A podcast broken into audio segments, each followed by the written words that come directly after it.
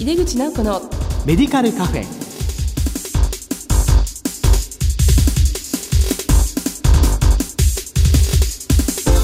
こんばんは。帝京平成大学薬学部の井出口直子です。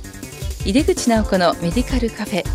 この番組は医療を取り巻く人々が集い語らい情報発信をする場です。この秋冬はしっかり感染症の予防対策をして新型コロナとインフルエンザの同時流行を防ぎたいですね。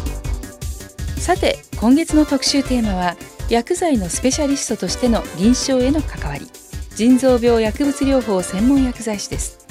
先週に引き続き愛媛県松山市にいらっしゃるゲストにオンラインでお話を伺います。どうぞお楽しみに。井出口直子のメディカルカフェ。この番組は武田手羽の提供でお送りします。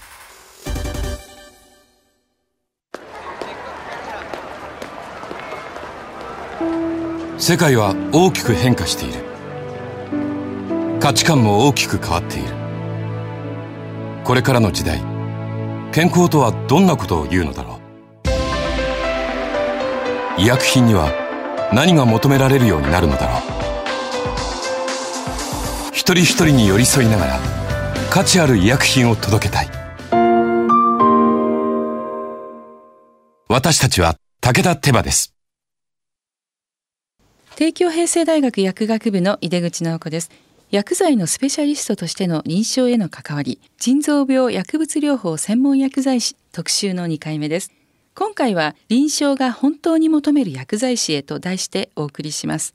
ゲストは松山市民病院薬剤部長で松山大学薬学部臨床教授の大塚隆さんです。大塚先生どうぞよろしくお願いいたします。よろしくお願いします。大塚先生は今病院の方にいらしてマイクロソフト Teams を使用して収録してまいります。先生あの前回本当ありがとうございました。今回もよろしくお願いいたします。お願いします。はい早速なんですけども先生はあのまあ腎臓の専門でいらっしゃると思うんですがまあ全般にこう臨床においてはどのような薬剤師が求められているとお考えでしょうか？はい、えー、我々薬剤師が、まあ、臨床で求められているものなんですけれども、はい、えー、私は、まあ、読んでそのままなんですけれども、やはり薬の専門家が求められていると考えております。すなわち、まあ、薬剤を通して患者さんを評価する。そして患者さんを通して薬剤を評価する。そして統合的にその固有の患者さんの中で薬剤がどのように働くかっていうのをまあ推測すると評価する。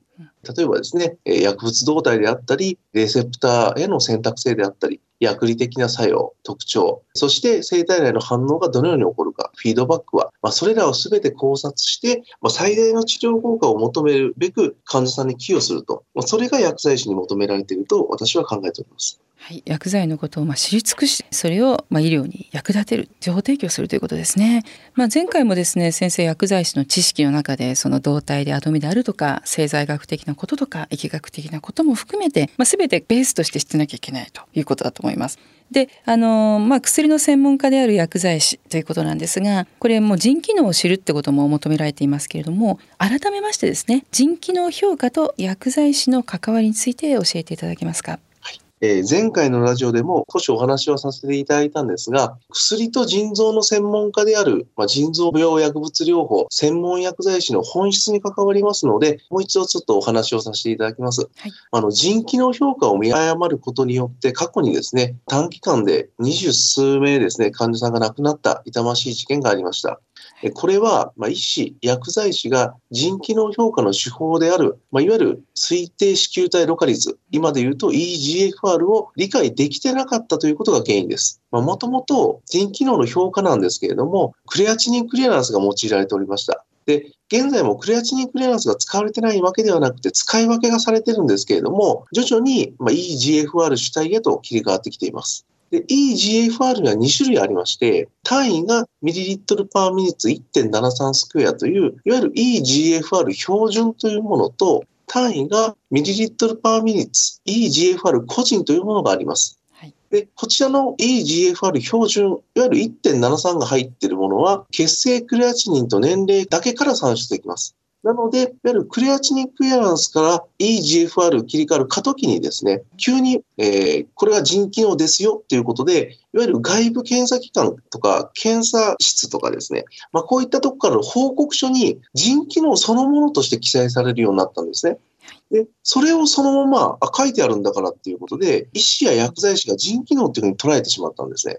ただこれは1.73って入ってるだけあってですね、日本人の体格を1.73って捉えた腎機能になります。ただ、ほとんどの日本人、私もそうなんですけれども、小柄なんで、特に治療されてるフレイルとか痩せてる方はですね、通常1.73下回ってます。なので、1.73で体格見ちゃうと、当然腎機能過大評価してしまうので、で過量投与、副作用、死亡へとつながってしまったことになります。で、ただですね、現在もこのことを理解できていないですね、医師や薬剤師が多くやはりいるんですね。ただそれをですね、あの、理解と一重に言っても、ただ単純に額面通り理解するんじゃなくって、例えば、このベースになっているのが実は海外と日本の血清クレアチニンの測定法の違いから実は始まってるんですね。なので、その測定法の違いを理解して、今度は治験、臨床試験のデザイン、プロトコール、そういったところからも全て理解した上で、最終的にこういった人機能の評価を理解すると。いうとこまでいかないといけない。軽く例に出してもこれぐらいは理解しないといけないんですね。はい、でただですね、まあ、医師も理解できてなかったですよって先ほどもお伝えしたんですけれども、今お話しした内容すべてを結果を読んで考察して読み解くことができて理解できる医療職種っていうと、やはり薬剤師になると思うんですね。薬剤師以外にいないと思います。なので、このようなことからも、私はですね、まあ、適切な治療を行うための、いわゆる人気の評価には、薬剤師は欠かすことができない人材であると考えています。まあ、ある意味これはやはりまあ医療事故の範疇に入ってしまうということだと思うんですがそのまあ腎機能ですよときたものをまあ鵜呑みにして出すと、まあ、そういうことではなくもう海外と日本の測定法の違いとかも学んでいくっていうことですのでこれはなかなかこう、まあ、大学教育の方もどんどん追いついていかないといけないところだと思うんですが、まあ、そういうことを常に日々学んでいかなくちゃいけないということですよね。患者さんの命をお預かりするわけなので、はい。はい、日々勉強だと思います。学習だと思います。そうですね、じゃあですね、まあ、さらにこう、まあ、患者さんとのコミュニケーションといいますかね患者さんのアドヒアランスを上げるという意味でもやっぱり薬剤師というのは今とても重要な役割を果たしています。で患者さんの理解を上げていく例えば腎機能一つについても、まあ、患者さんのお薬の理由であるとか、まあ、その量であるとか注意すべきこと、まあ、どんな役割が特に重要なんじゃないかと思われていらっしゃいますか？やはりあの治療で、特に内科的治療になりますと、はい、薬剤の投薬っていうのが治療の中核になると思います。でただ、やはり患者様がですね、お薬実際飲むわけなんですけれども、はい、そういった意味でも治療の中心というのは患者様だと思うんですが、はい、その患者様に自分が飲むものの、その薬剤の知識っていうのが圧倒的に不足してると思うんですね。で、つい先日、あの、アンサング・シンデレラのドラマもございましたが、はいあね、あれも私のあの、家内、娘、息子も見てたんですけれども、あ、こういったことしてるんだっていうふうに、僕がいるのに改めてそこで知るようなこともあったんですね。はい。なので、やはりですね、そういった意味でも、その薬剤師がこういう活動をしているということをぜひ知っていただきたいんですが、実際にですね、その中核となる治療の中において、患者様が中心にいる。しかし、その患者さんが薬物療法の知識が圧倒的に不足しているときに、それを指導であったり、主義であったり、そういったものを服薬意義とかですね、そういったことを、え、指導するべきを介入することによって、先生おっしゃられたように、アドヒアランスを上げたり、あとはですね、治療効果を上げると。そういったところで薬剤師はどんどん介入していかないといけないと思っております。はいまあ、この度のこう薬剤師のもう初の、ね、薬剤師が主演の薬剤師が中心のドラマだったと思うんですね。それをご覧になって薬剤師ってこんなことするんだっていう分かった方たくさんいらっしゃると思います。まあ、それまでは薬剤師さん何するの？みたいないっぱいありましたよね。で知っていただくだけでも患者さんの中にちょっと壁もおりますし、まあ、そこで、はい、えー、薬剤師が患者さんを中心に考えてかかるとが必要ということですかね。はい、でやはり薬をまあ服薬した時に副作用で非常に薬剤師としては気をつけなきゃいけないところだと思うんですね。でこの副作用のモニタリングの観点に関して先生何が重要だとお考えですか？はい、副作用のモニタリングなんですけれども、えー、例えば薬剤の排泄代謝経路で、やはりあの肝臓と腎臓っていうのが二大臓器だと思います。はい、でこれらの臓器を、まあ、逆に言うとこう2つを適切に、まあ、心臓とかいろんなところも絡んでるんですけれども、大きくざっくりとこう2つ、この臓器を適切に理解、評価できれば、副作用発現のモニタリング、いわゆる推測っていういうのはより正確になると考えております。はいただ、副作用が発現するとですね、まあ、治療の断念につながりますので、えー薬剤師の職能というのは、それを発揮することによって副作用を発現する、これに尽きると思います。はい。で、例えばですね、まあ、今回私腎臓専門ですので、腎排泄型の薬剤ということであれば、腎機能を正しく評価して、血中濃度をモニタリング、いわゆるこう TDM とかですね、はい。まあ、こういったことを行うことによって、より副作用発現の回避は可能となると思います。うん。で、治療効果の向上とですね、副作用の回避は表裏一体なので、えー例えば副作用というのはですね、あのアドバーズドラッグリアクションというふうに言うと思います。はいいわゆる薬物の有害反応で、いわゆる薬物固有のものなので、だから薬物固有のものだからこそ、我々薬剤の専門家である薬剤師がモニタリングしないといけないと考えております。そうですね。薬の代謝に関わる腎臓肝臓の機能をまず見ていくっていうことが副作用の予防に非常に要であるということですね、まあ、先生のこの薬学的介入によって減薬できたりあるいは副作用の予防となった患者さんの事例たくさんあると思うんですけども、まあ、特に印象に残ったものを教えていただけますか？ああのーまあ、すごく印象に残っていると言いますと、お薬を、今の高齢の患者様なんですけど、あの、ポリファーマシーが問題になっていると思います。はい。で、当院もですね、やはりあの、愛媛地方ということもあって、高齢者多いんですけれども、はい本当にこう、バーゲンのように非常に多いお薬を持たれてるんですね。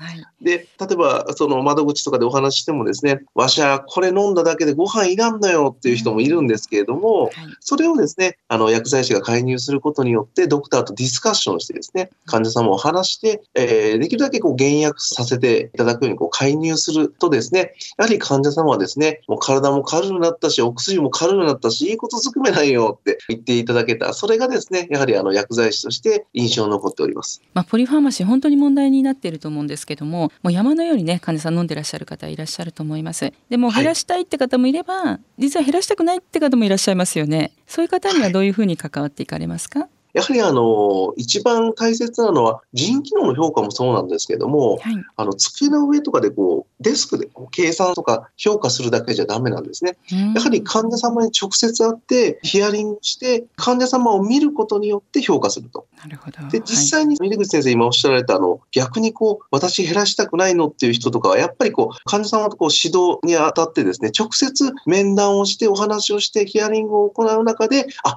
この方本当はこう思ってるんだっていうのを汲み取ることができるので、そういうことをしないと、やはり本当の医療っていうのはできないと思っております。そうですよねやっぱり机の上だけじゃなくて患者さんと話すことによってはいどうして減らしたくないと思っているのかっていう背後をしっかり聞いていけば、まあ、実は減らしたくないことだけが目的じゃないっていうことが分かったりしますもんね。はい、おっしゃる通りだと思い本ます。当の問題が見えてきて解決につながるということですかね。はいえー現在腎機能検査値などを処方箋に記載して薬局に情報提供する病院が増えてきていると思います病院薬剤師と薬局薬剤師のいわゆる薬薬連携についてはどのようなことを行っていらっしゃいますか？えー当院はですね、実はあの前回でも冒頭でもお話ししたんですが、ほぼ院内処方なんですね。はいただ、その院内処方でも初期の段階から処方箋に腎機能検査値との印字は行っておりました。はい院内完結の院内処方でも腎機能検査値があることによって、副作用を回避できる事例、過量投与を防ぐ事例ってのは非常に多いんですね。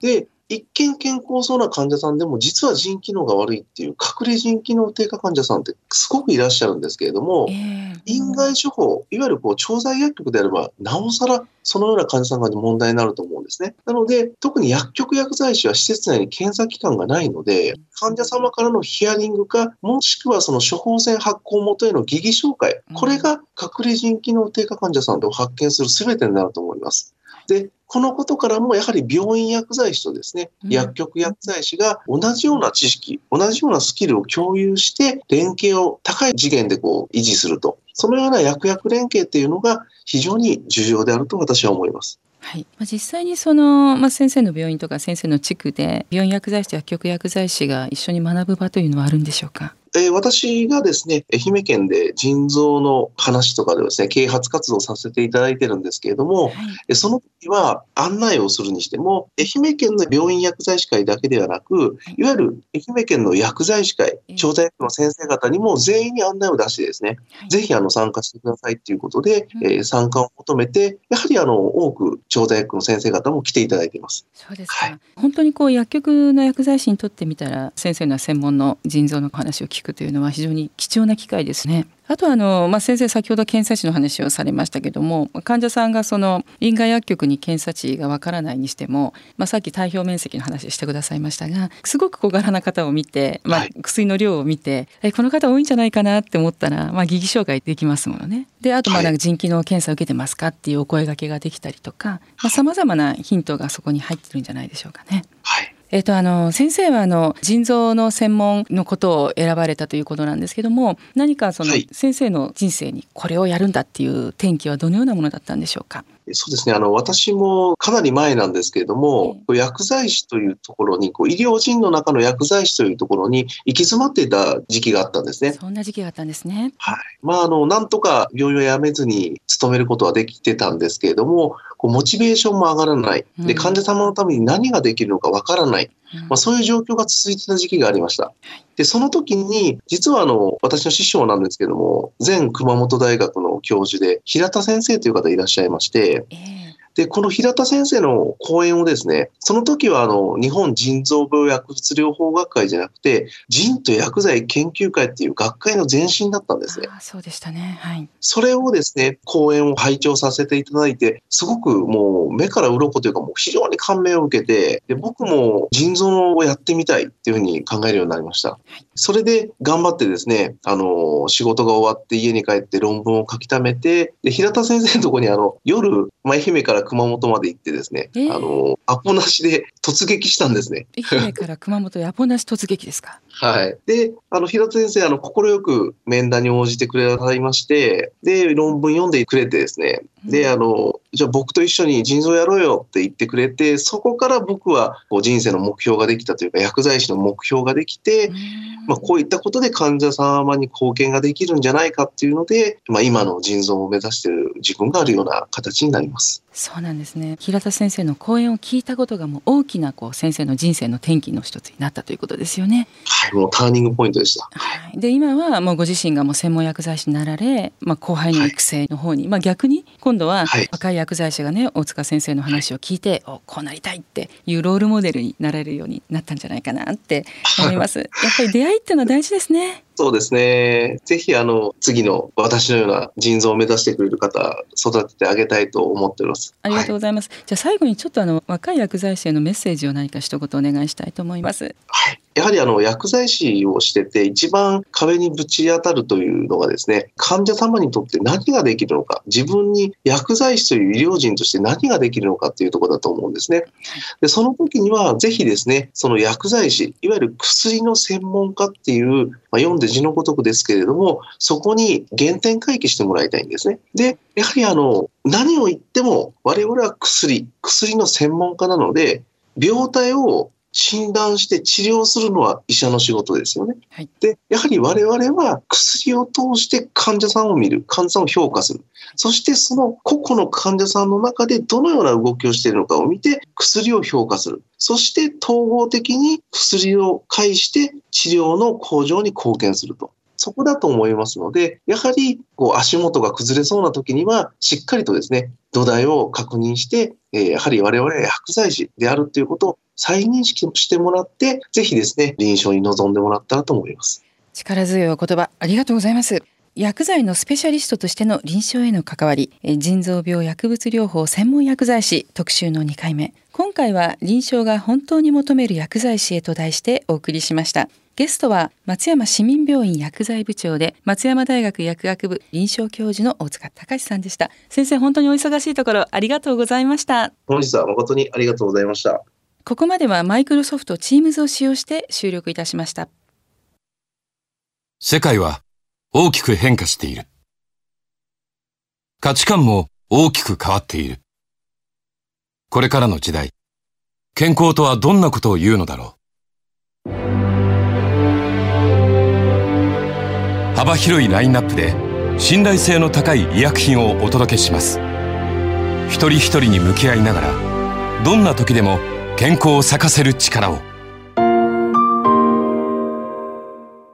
私たちは武田手羽です。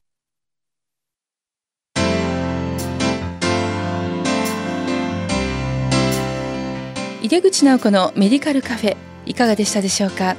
大塚先生に2回にわたりお話を伺いました。臨床現場で本当に求められる薬剤師。皆さんも理想のイメージができたのではないかと思います。さてこの番組は放送後でもラジコのタイムフリーやポッドキャストでお楽しみいただけます。ラジコはスマホやタブレット PC さらにはスマートスピーカーなどからラジオ番組をお聞きいただけるサービスです。リアルタイムはもちろん放送後も1週間以内の番組はお聞きいただけます。毎月第2第4木曜日夜11時30分から放送中の井出口直子のメディカルカフェ。